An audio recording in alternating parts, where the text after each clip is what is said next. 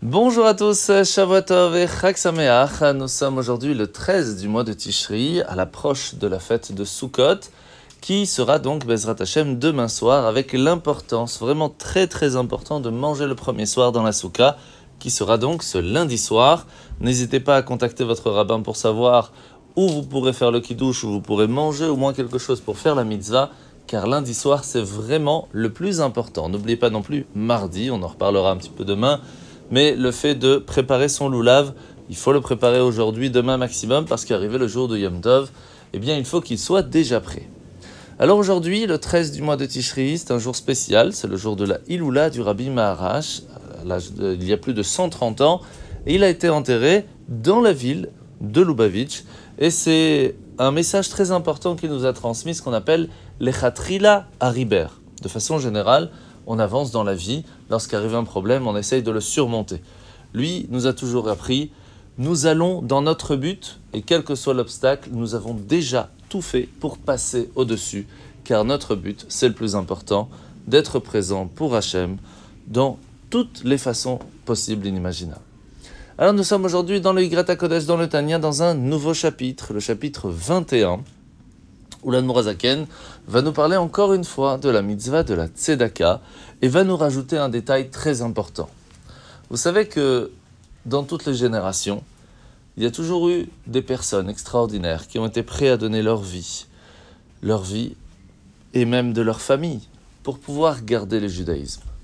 Et pourtant, une seule personne a mérité de voir Dieu, de pouvoir lui parler par ce mérite, c'est Avraham Avinu.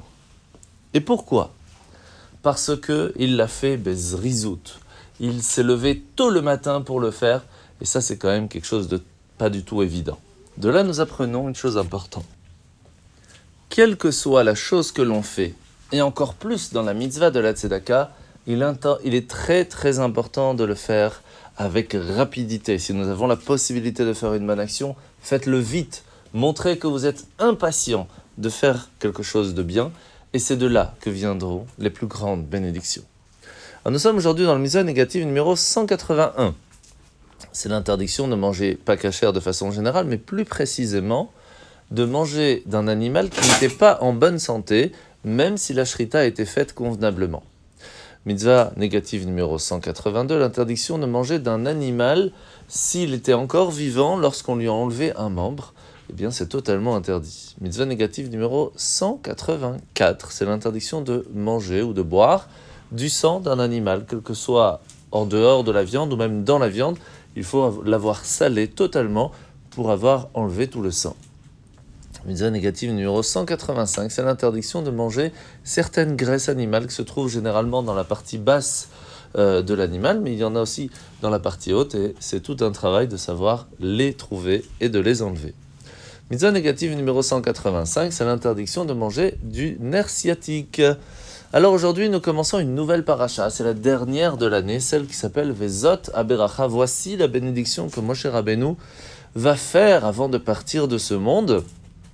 Et une des choses que l'on voit, c'est que le peuple juif a accepté la Torah sans condition. Lorsque Hachem il a proposé à toutes les autres nations, chaque fois la question était posée qu'y a-t-il dedans? Ah, il ne faut pas tuer, il ne faut pas voler. Ah non, c'est trop difficile pour nous. Nous, il y a le business, et puis on fait des guerres tout le temps, donc c'est pas possible, etc. Mais lorsque le peuple juif écoute la question de Dieu, voulez-vous la Torah? Ils répondent Naase venishma, nous ferons et nous comprendrons. Une des raisons pourquoi est-ce que cela a été posé la question aux autres nations, à part du fait que, d'une certaine façon, ils ne pourront pas dire Ah, mais tu ne nous as pas proposé c'est parce que, en même temps, il leur a donné les forces de pouvoir un jour l'accepter. Et va arriver le jour où Mashiach arrivera.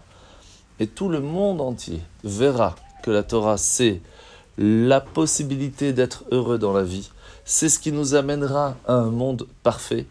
Et ça, ça sera Bezrat Hashem très rapidement avec la venue de Mashiach. Bonne journée et à demain.